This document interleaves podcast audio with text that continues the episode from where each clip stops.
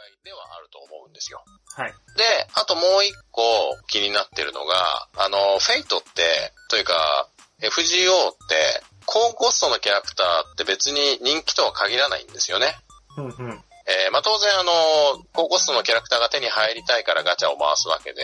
魅力的なキャラクターであることに間違いはないんだけれども。ただ FGO、フェイトっていうコンテンツが、そもそも伝説上の人物であるとか、歴史上の人物が、もしもみんな一堂に会して自分の仲間になってくれたらとか、うん敵として出てきたらっていうところが、すごい魅力的なコンテンツなので。低レアの、まあ、低コストのキャラクターも、すごい魅力的なんですよ。うんうん。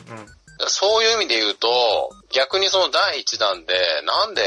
高コストのキャラクターばっかり出てきたのかなっていうのがすごい逆に不思議で、うんうんうん。コスト1のキャラクターでも、ネタ的にもすごい、あなんだろー、わかります。ティーチとかですね。う。まあそうね。まあコストの話は、まあ1なのか何なのかっていうところはあるけれども、ギャグキャラクターとして人気のキャラクターもいれば、あの、アーラッシュっていう、毎回毎回一旦目で自爆して、みんなにいろんなものを託していくっていうキャラクターがいたりするんだけれども、アーチャーですね。はい。というかさ、うん当たって、1200円のフィギュアとして当たって、ティーチとか当たって嬉しい。で、まあ、ティーチを出しちゃうとそうなんだけれども、まあね、ちょっと俺は今さっきティーチってあげちゃったからだけど。でも、アーラッシュは別に出ても全然いいと思うけどね。まあ、能力が特に多分とんがってる能力をつけてくるだろうから、まあ、ゲーム的に難しいかもしれないけど。そこなんですよ。ゲームとして、フィギュアも生えなきゃいけない、えっと、スキルとしても生えなきゃいけない、えっと、カード5枚もちゃんと魅力的じゃなきゃいけないっていうのを考えたときに、じゃあ最初インパクトのある、キャッチコピーのある、メインである方々、人気のある方々をある程度出そうっていう。クラスもこれバラバラだからね。うんうん。だから、不思議なのが、なんでそこが全員星5なんだっていうところで、クーフリンオルターに関しても、そこまでメイン張るキャラじゃねえなっていうのが俺の印象なんだよね。え、いいバーサーカーがいなかったんだよ。でもだってそれ以降は低コストのバーサカ出てるわけでしょ？そうだね。特に第2弾に関してはアステリオスが1なので、そこはでかいですね。ちなみにこのコスト問題なんですけど、実はまた、かえって変な問題も実は起きておりまして。第2弾が出たことによって、アステリオスというコスト1が入ってくるんですね。うん。で、えっ、と、星5のキャラクター基本的にコスト5になります。えーこうなってくるとですね、マシュが強くないんですわ。で、マシュってコスト0じゃないですか。はい。で、ゼロなりに数字が低いんですよ。数値がね。あの、バスター、アーツ、クイックのね、数値が低いんですよ。ということは、えー、コスト11で組む場合、マッシュ入れる場合は必然的に今だと550なんですけど、はい。550組むんだったら551組むよね。まあそうでしょうね。ってなってくると、もはや今マシュは本当にいるのか問題ですわ。例えばゲーマー目線で見れば、マシュっていうのはゼロなわけだから、必然的に、はいえー数字を3つ足して、えー11になるようにして敵を組むゲームなのであれば、ゼロがいる時点で、やっぱり6を出さなきゃあかんでしょと。うんうん。6がいれば6、5、0で組むことができたりするので、ええ。なんですが、6は今のところラインナップになくて、うーん、まあでも、11ってあくまでも上限なわけでしょ？えーやっぱり、上限いっぱいいってない組み合わせで上限いっぱいのやつ倒したくないみたいなところもあるわけじゃない？それは理想や歴史しろ。それはただの縛りプレイなの？では。いや、それはわざわざそうしろって言うんじゃなくて、そういう組み合わせの仕方が面白いのであって、うんゼロがいるんだから6を作らないとバランスが成り立たないっていうのは違うんじゃないのかなっていう話。ああ、えっと、それはシステムのバランスの話かな。まあシステムのバランスというよりもあとねそこはシステムのバランスでプレイスタイルの話なんで、ゲームバランスっていう面ではないです、もはや。ただじゃあ、いいんじゃない？コスト8とか9で組んで、10 11のやつにフルボッコになれば。あーちょっとそういうことを言ってるんじゃなくて、そうそうそうそ例えば、あー4、2体のキャラクターを入れたら、じゃあ残り3余ってるから、3のキャラクター入れなきゃいけないっていうわけじゃないじゃない。うん。そうだね。で、そこの自由度のところは遊び方次第だし、逆にそういうところで組み合わせによって面白いそのコンボなりなんなりが出てくるっていうところがユーザー側が作り出す。遊び方であり文化だから、それをルールがこうだからこうあるべきだっていうのは、ちょっと暴論なんじゃないのかなっていうふうにそう、思ったね。そこなんだけど、第1弾しかない状況で、第1弾で遊べますよって言ってる以上、コストは11ですよって言ってて、最初に言った魔書しか、魔書を入れないと遊べないっていうのが、あの、インパクトがあったし、第2弾を含めたとしても、えっと、特定のエウリュアレ、あとは、えっと、ジルドレ、うん。えあたりを入れないと、組めない状況が続いてるんですよ。うん。ーなるほど。だから選択肢としては、そんなあの、面白いコンボ、面白い組み合わせっていうのができる前に、そもそもコスト11という縛りが発生している中で組もうとすると、ある程度限られてしまう。うん。というのが現状ですね。第2弾まで含めてる。そうですね。第3弾来月でしたっけ？第3弾11月です。はい。多分この騒動は2ヶ月続きます。で、人によっては、要はスターターキットを出せばよかったのではっていう人もいるんですよ。あー、あの、3体入ってる感じのね。うん。スターターキットがあれば、じゃあ遊べた、遊べるから、スターターキット出せよっていう人もいるんだけど、なかなか、あの、商品開発的な目線で見ると、このゲーム1個の値段が1200円するわけですから、それをスターターセットで出すということは、ちょっと引いたとしても、どうしても3000円コースなわけで、うん。一発目で出すのが3000円超え、しかもそれをコンビニに置いたとして果たして売れるのであろうかっていう、えー懸念はきっと出たんでしょうね。なるほど。とかね、ちょっとね、不運が重なったというか、悪い手を打ってしまったというか、ちょっともったいないことをしたなという感じの事件ですよ、これは。うん で、これって多分、他のボードゲームだったら、正直ここまでのことにはならなかったんですよ、多分。そうだねそうだ。ろうね。やっぱり FGO っていうコンテンツがでかすぎて、誰も制御できなくなったんだろうね、これね。あとは FGO ってコンテンツで1200円のフィギュアって見たときに高いか安いかって出来の問題も出てくると思う。そこも出てきたね。やっぱりツイッターとかで意見拾ってると、あの、フィギュア1200円って高すぎだろっていう人ももちろんいて、まあそういう人たちはもちろんゲームもついてるんだけど、ゲームとしての価値は考えてないよね。うん。カードの質とかあんま良くないしね。えっ、と、だから逆にカードいらねえから、フィギュアだけにして安くしろっていう人もいる。あ、そうだね。ボードゲーマー目線で見ると、ゲームがついて、フィギュアがついて1200円、高い、安いっていう話になるけど、そうだねゲ。ームしない人からするとそうなんだよね。そう、そこは難しくて、フィギュア800円、ゲーム400円って考えればって思う人もいれば、えー、フィギュア目線で考えちゃうと、えーって、高っカードはいらんってなるかもしれないし、やっぱりツイッターとかで、そのいわゆるこういうのってほら、交換あるじゃないですか。これ譲ります、これ欲しいです、みたいな。っていうのがツイッターで結構見かけるんだけど、大体みんなフィギュアの名前しか書かないんだよね。フィギュアはいらねえんだよ。スキルだけ必要なんだよ。だから逆に、これがそうだなって思うのは、未開封品です、マシュですとかって、まあ仮にツイッターであげるとするじゃないですか。うん。情報としてそれしか入ってなくて、ボードゲーマーというかゲームで遊んでる人たちからすると、大事なのは何のスキルカードかなんだよ、みたいな。うん。スキルカードのことについて触れてくれ、みたいな。っていうのもあって。だってフィギュアはもう基本全部持ってんのが前提でしょみたいな人でしょそこにいるのは。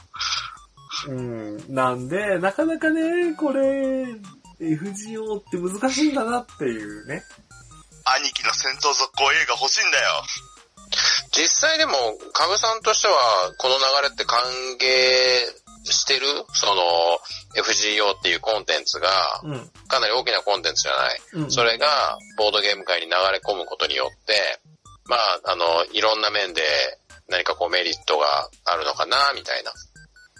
うん。ここはね、結構主義的な話になっちゃうんだけど、僕はその、海外のボードゲームも好きだし、国産のボードゲームも好きだし、いわゆるオタクコンテンツも好きだからキャラゲーとかも好きなんで、全部面白ければどんなものでもあればいいじゃんっていうスタンスなので、えー FGO が来ることには別に何ら、えー危惧はしてないけど、もしかしたら人によっては気にする人はいるだろうね。その、古い、古いっていうのもあれだけど、海外のボードゲームとしての絵柄とかアートとか、そういった世界観で、海外のボードゲームっていう文化が好きなのに、もうそういった FGO とかキャラクターものがどんどこ来ちゃって、結局なんか、なんていうの？うーんとね、ちょっと雑な言い方をすると、俺の好きな本屋が全部ラノベの表紙ばっかりになっていくみたいな。いや、こっちの売れるんで、みたいな。という、えー危機感を抱くユーザーはいるだろうなとは思う。なるほどね。うん。で、かつボードゲーマーさんは比較的その、ランダム的なもの？うん。トレーニング要素とか、うん、ブラインドボックスってやつですね。こういうのがそもそも好んでないんで、買い切りがいいよねって思う。うん。そもそもドミニオンに流れた TCG 勢とかって、もうその、そこが嫌で移ってきた人も多いから、TCG は金がかかるって言ってね。というかもうなんか、ゲームを買って必要ないものが出てくるっていうのが嫌だと。うダブっちゃったみたいなことですよね。だからこれはまあ難しい問題だけど、コンテンツがでかいとこう回れるんだなっていう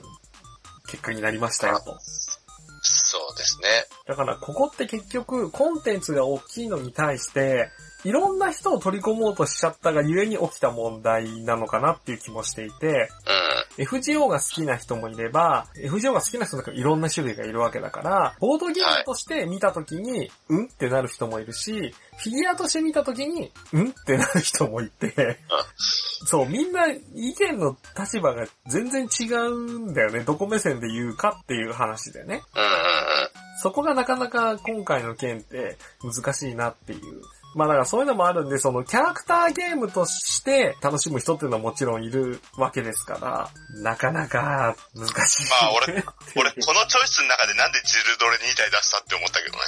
そうですね。えっ、と、第3弾で、あのーはっちゃけてない頃のジルドレが出てくるって。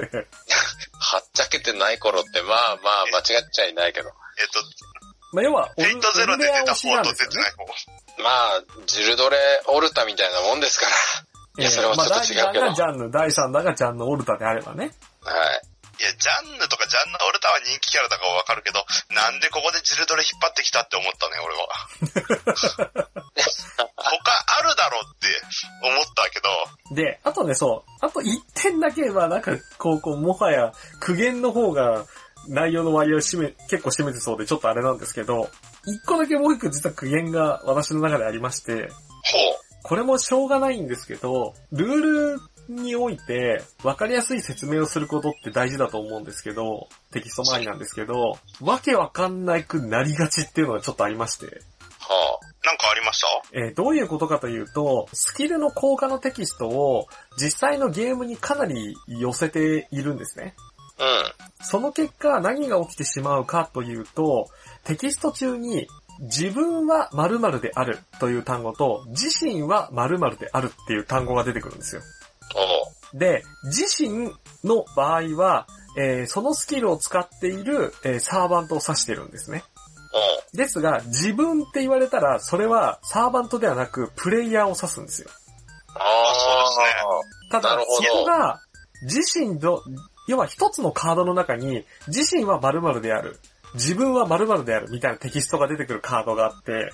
山の大きなですね、わかりやすいのが。そうなると、の過去かな。やはりわからない人にとっては、んってなりますよっていう。ちょっとね、テキスト周りがややこしいことが多い。のが、あ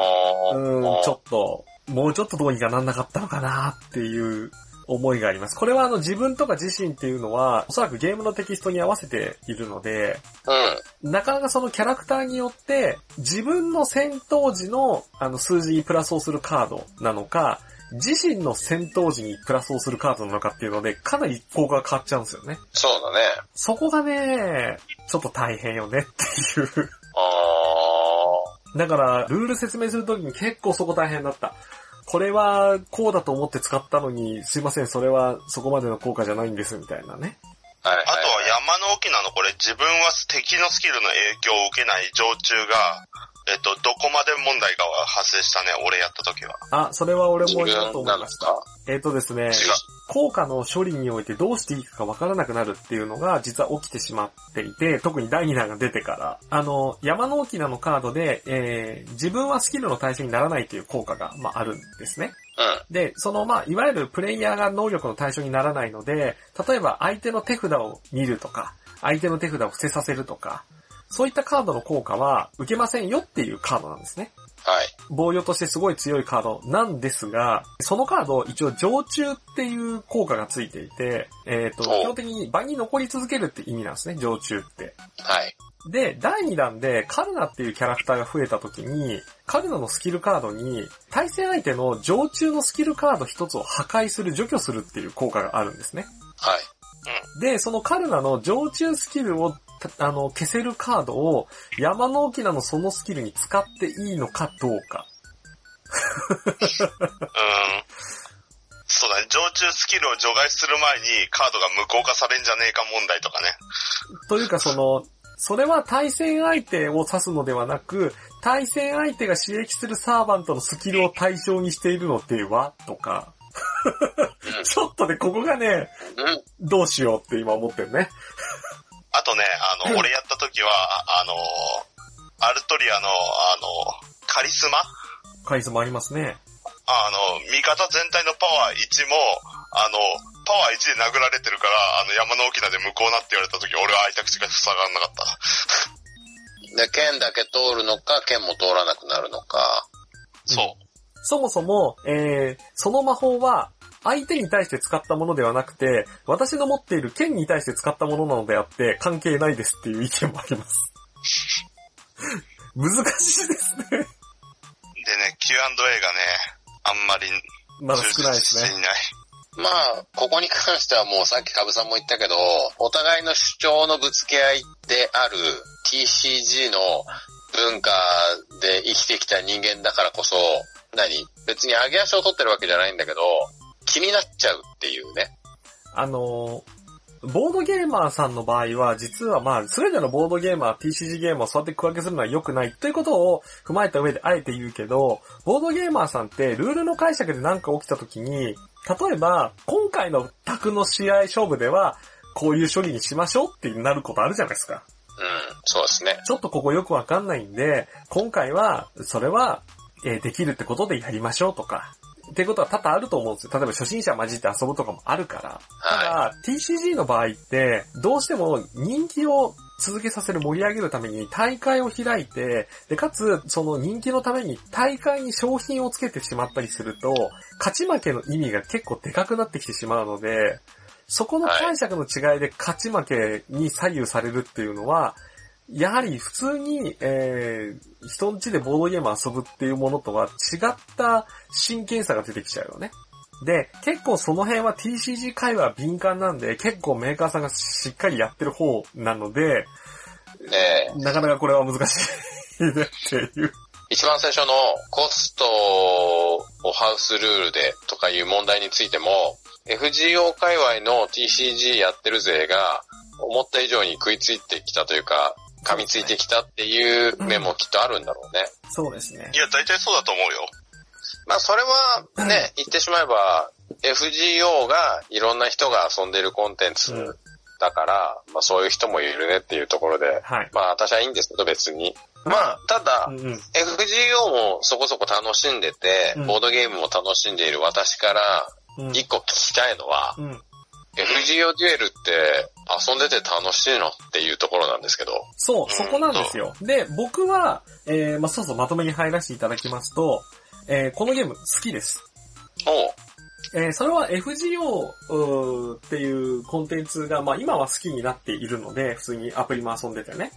好きになっているから、その補正もちろんあるかもしれないけど、純粋にゲームとして見ても僕は普通に、えー楽しいです。あのーそもそもボードゲームで、ここまで、あのー彩色済みのフィギュアを使って遊ぶようなゲームってなかなか気楽にないですし、はい。そもそも濡れってことから言われたり するじゃないですか。そうだね。そうそう、塗らない勢からすると最初から塗ってやるのいいなってなっちゃいますし、まあ、純粋にスキルのコンボとか考えるのも楽しいですし、ゲームとしては普通に面白いし、で、よくこれ、ツイッターで見ると、あの、コンビニで売れ残ってて、なんか半額になってるとかって言って売れてない、終わってるっていう人も結構いるんですけど、正直なところ、コンビニの目線で見ると、やっぱコンビニで1200円って高いじゃん。はい。あの、ちょっとお昼ご飯を我慢して、もしくはおやつを我慢して500円の一番くじ買おうっていうのの倍以上じゃないですか、1200円って。そうですね。でそうなると、そりゃコンビニでは売れづらいよね。っていう。うん。で、あとこのゲームちょっとあの、確証はないんであんまり言え、あの、断言しづらいんですけど、ワンボックスで買うと結構物が揃うんですよ。シークレットは出にくいかもしれないけれど。フィギュアはね、はい。なんですけど、コンビニで買っちゃうと、コンビニって基本的に売れた分を補充してしまうので、ああの、コンビニで買うとダブりやすいんですよ。で、結構ツイッターで、なんかまたダブったよとか、結構聞くんですけど、逆にボックスで買ってる人は、そこのフィギュアのダブりをあんま文句言う人がいなくて。つまり、もしも購入される場合は、いや、そういう意味合いじゃないんですけど。あ、それを言ったら、あの、アニプレックスの公式ショップで買えば、あれですね、あの、プレイマットが布製のものですね。それがついたりとかもするんで、意欲的。なんですけど、まあ、そこの部分と、えっ、と、じゃあ、そんなに売れてないのかっていうと、おそらくそんなことはなくて、で、結局コンテンツがデカさもすげえなって思うのは、この FGO デュエル、こんなにね、こう炎上したりなんだってしてるけど、公式のツイッターのアカウントやっぱり1.5万人とか4万人とかフォロワーいるんで、うん。なかなか、あの、アナログゲームの目線で見たら、フォロワー1.5万人ってすげえなっていうことなわけですよ。だから、あんまりみんなその、マイナスの意見が大きいから、うーんと、これダメなんでしょって言いたくなっちゃうと思うんだけど、もうちょっと実際ちょっと遊んでみたりしてから言ってほしいなっていうのが、えー、売り手側からのちょっとした願いでしたっていう。あれこれステマだったの？いや、ゲームも普通に面白いんだけどさ、別にこれ、ステマっていうよりも、ただ単純にダイレクトマーケティングなだけな気がするんですけど。あ、ステルスしてなかった。全然ステルスしてないですけど。一部のお店とかでは、なんかね、置いてるところもあるらしいんで、何置いてあるっていうのは、あの、ボードゲームカフェとかで置いてるところあるらしいんで、全部じゃないと思うけど。果たしてスキルカードがどれくらい揃っているのか。いや、多分一種類ずつでしょ。あの、ちなみに、ワンボックス買って置いてあるよぐらいでしょ。あの、えー、でもだって、同キャラ対戦はせめてできるようになっててほしいなまあ一応ちなみに公式さんから提供されているような、えー体験会であれば、スキルカードが揃っているよって言っとくね。それはどこで遊べるんでしょうか？まあ主にアニ、アニプレックスさんのショップで、あの、なんかアンテナショップとかあるんで、そこでやってる体験会とかは、おそらくスキルカード揃ってるし、あの、僕がやらせてもらってるような体験会では、あの、スキルカード揃ってやってますし、ええなるほど。まあなので、ちょっとね、触れる機会、うーん、むず、ハードルは高めかもしれないんですけど、遊んでみてほしいなっていうのがちょっと僕としての思いですわ。まあ、ただ、えっ、と、FG を知らないと面白さはどうしてもキャラゲーなので弱くはなっちゃうんで、あの、FG を知らない人でもこれはゲームとしてすごく、あの、素晴らしいものだからやるべきだっていう断言は、えーしないけどねっていう。ただ逆にそのノイズを取った時、そのね、FGO の、キャラ人気がどうこうだとか、そのマシが揃わないとか箱がランダムだとかじゃなくて、全部スキルも揃っていてっていう環境下で、こうフルにゲームとしてのポテンシャルを発揮した状態で遊んだらどうなるかっていうのも気になるじゃないですか。うん。基本的にはどうしてもスキルカードがないと面白さ結構弱くなっちゃうんで、スキルカードは欲しいんですよ。なんかあの、簡単ルールだとスキルカード抜いてみてねみたいなの書いてあるよね。実は基本ルールはスキルカードなしで、上級ルールはスキルカード入れろって話になってますけど、あ、そっちか。あの、正直最初から入れた方がいいです。まあ、そんなわけで、まあ、あの、逆に公式ルールに関しては、えっ、と、ホームページでマップとルールブックダウンロードできるんで PDF で。まあちょっとそちらもね、見ていただいてもいいですし、まあ持ってるよって人いれば遊ばしてもらったりしてもいいんじゃないかなっていう。まあある程度組んでもいいし、えードラフトしてもいいし、えー、ランダムでもいいしってやると、喜びさんでスカハサのスキル入れたら、スキルの効果があの、特定のクラスにしか効かねえっつって、相手に対象となるサーバントいませんなんてよくある話ですから。なんだっけ、神殺し B かな？そうかな？バッサーカーいねえじゃんっつって悲しみになる。アーチャーもいない。バーサーカーもいない。っていうね。あの、基本ルールに相性のルールがこれ入ってないんで、多分入れるとややこしくなるっていうのもあると思うんですけど、そこをスキルでフォローしてるんで。で、最後何ですか？じゃあ、まあ、わかりやすく好きなキャラクターで言ってお別れしますか。推しっていうの？推し？押しサバっていうの？推しサバって初めて聞いた単語だぞ。え、結構言うんじゃない？サーバントのことを言わねえよサバって言うんだっていうのも最近知ったけども。うんはい。じゃあそんなわけで本日お話ししたのは、えー好きな FGO のキャラクターは、最近なんとかガチャで来てくれたイスカンダル、カブラギピート。正直、ワサバは卑怯だと思います。好きなサーバントは、柳生田島の神、ルーシーと、え、好きなサーバントは、フェイト初代から推してる、キャスターメディア、スグルでした。ちょい足しのコーナー、えーここまでのポイントを整理しつつ、追加情報をここでお届けしたいと思います。というわけで改めまして、カブラギ P です。ここからちょっと一人喋りに、うん、まあ、いわゆる追加収録というやつですね。はい。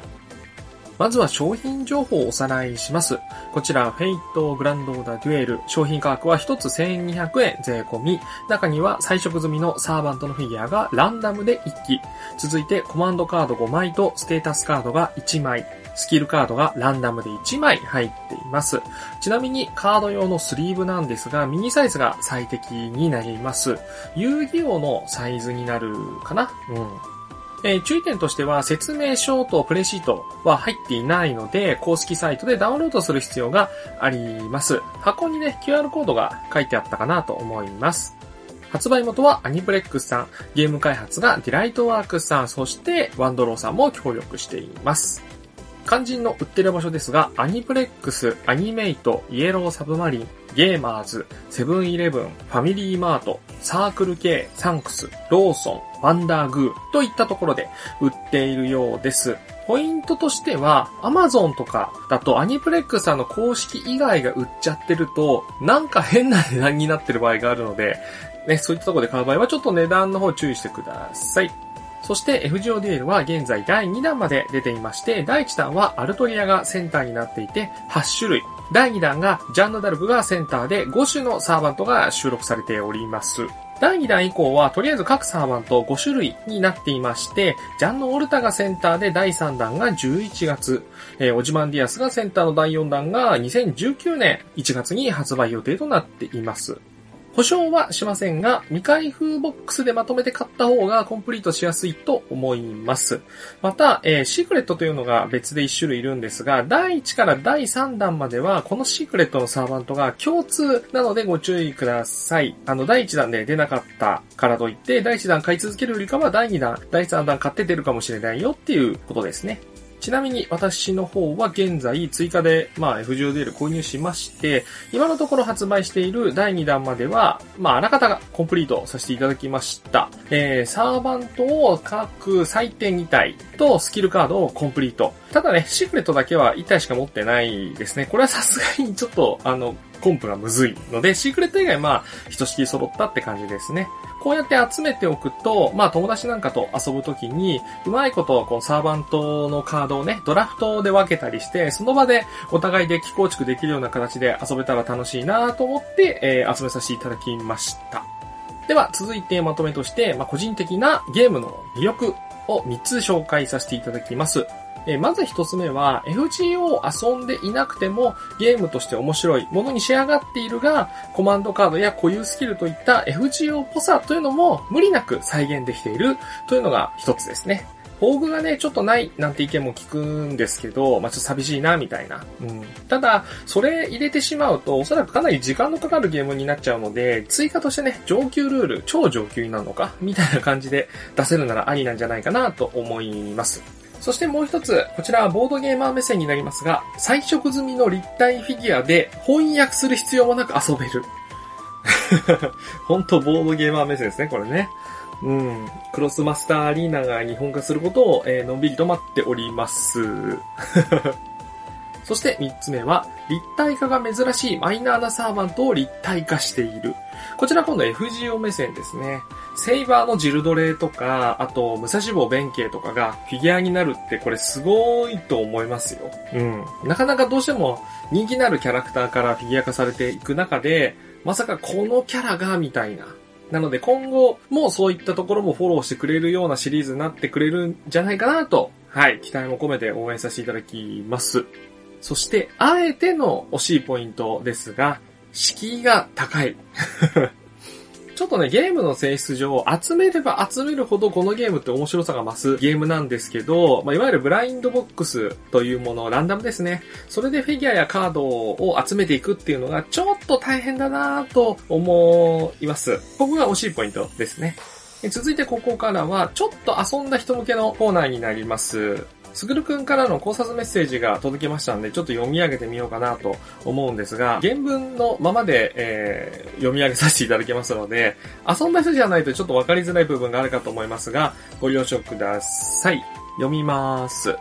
現在の環境下で強いのは第2弾まででコスト11制限が安定して組めるようになっているため、大まかに分けて551もしくは0のアステリオスマシュを入れたパターンか、533エウリアレキャスタージルドレを入れたパターンの2種類になります。特に安定感や汎用性を求めるなら、時に煙る白亜の防御型になりますが、ジャンヌの啓示 A を主体としたマーリンマシュ、アーツカード8枚の防御型で、マーリンは現実 A の防御を主体としたものになります。また、アーツが多いため、英雄作成 EX が一番発揮しやすいかと。まあ、マーリンを主体として動くなら、ギルかキャスタージルドレでもいいかもしれない。個人的にはカリスマを主体とした常駐の安定感を推したいところ、アルトリア・メイブのカリスマ B は次ターンでプラス1、何も考えずにプラス2、NP 払って圧縮前提になりますが、ギルのカリスマ A もいいかと思います。551アステリオスで常駐の怪力 A で時ターンプラス4、もしくは天性のまで両ターンプラス2でコスト1ながら殴りに行けるスタイル。もちろん汎用性分かりやすさはありますが、進行の過去の介護感感は否めない。山の沖縄はかなり上級者向けですが、山札カウントや残り枚数、他のキャラが5以上のカードカウントができそうです。また、スカハサは神殺し B のアーチャーバーサーカーだとプラス5があるため、スキル公開するまで相手の移動に対して圧迫感を与えることができますね。また、魔境の知恵があるため、配置以下によって、時ターンの攻め受けがガラリと変わった戦術も取れます。そしてもうすぐ第3弾、エウリュアレ、ステンのメデューサのゴルゴン3姉妹パーティーが組めるようになります。クイック計7枚、NP 商品によるアーツが5枚で、NP やターン経過で圧縮が綺麗にできれば、シンプルにクイックパーティーとしてご利用せるんじゃないでしょうか。まず、好きなキャラを選ぶ。他の2体をコスト体やスキル保管するように選ぶ。使ってみて足りないものを付け加える。というところから始めたらいかがでしょうか。とのことです。翻訳がだるいので、そのまま読ませていただきました。えーでは、続いて僕が考える、まあ、おすすめの3体のパーティー編成なんかを紹介したいと思います。クフリン・オルタ、ギルガメッシュ、アステリオスという、え3体による編成ですね。こちらは戦闘続行という、まあ、いわゆるガッツ効果による生き残りを狙う編成になっております。まあ、とにかくこのゲーム3対3なので、1回のそのガッツで一旦生き残りますみたいな効果が非常に大きいのがポイントです。で、この戦闘続行なんですが、戦闘不能時に山札を1枚めくって、5以上のカードが出ると、えー死なずに生き残りますよ、という効果になっていますので、確率を上げるために、クーフリンオルタ以外の2体、ギルガメッシュ、アステリオスに関しては、5以上のカードが多いサーバントのため採用しました。えそしてギルガメッシュは不要なアーツカードを捨ててドローする黄金率 A というスキルを装備しています。これをすることで、ちょっとね、デッキの操作というか、5以上のカードがあまりにもトラッシュに落ちているのであれば、ちょっとドローをして圧縮して、もう一回デッキに戻してあげるとか、まあそういう調整用のスキルですね。そしてアステリオスは天性のまダブルプラスを採用させていただいてまして、常駐の破壊っていうのを防ぎつつ、アーツを捨てる黄金率と相性がいいかなと思って採用しております。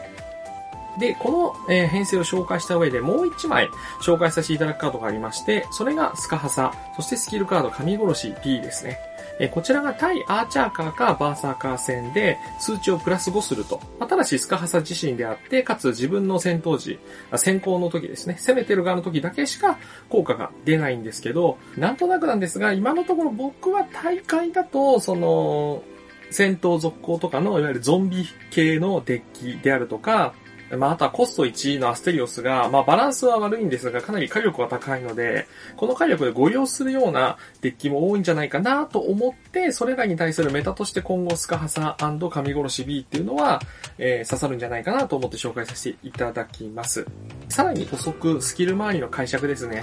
っていうので、分かったことがあったのでお知らせします。山の沖縄などに代表される、えー自分はスキルの影響を受けなくなるよっていうカードで、どこまで影響を受けなくなるんですかっていう部分ですね。こちら公式ホームページなどの Q&A にも、えー追記されてるんですが、厳密には自分のデッキ、手札、トラッシュ、サーバント、スキルなどが相手のサーバントのスキルの影響を受けなくなる効果という風になっています。なので、えー、山の沖の進行の加護などを使って、今私はスキルの影響を受けませんっていう状態になってしまうと、第2弾のカルナの、えスキルですね、ヒンダの見識 A、相手のサーバントの表向きになっている常駐スキルカード1枚をゲームから除外するという常駐スキルカード破壊は使えませんという形になります。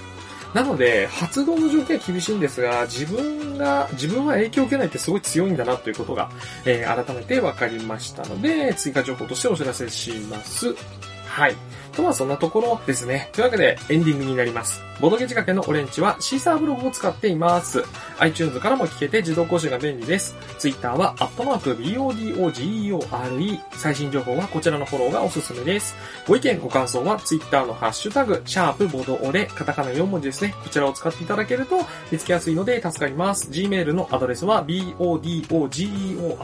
アットマーク Gmail.com です。はい。以上、ボトーレこと、ボトゲ仕掛けのオレンジ、えー、藤尾デール会でした。次回お会いしましょう。さようなら。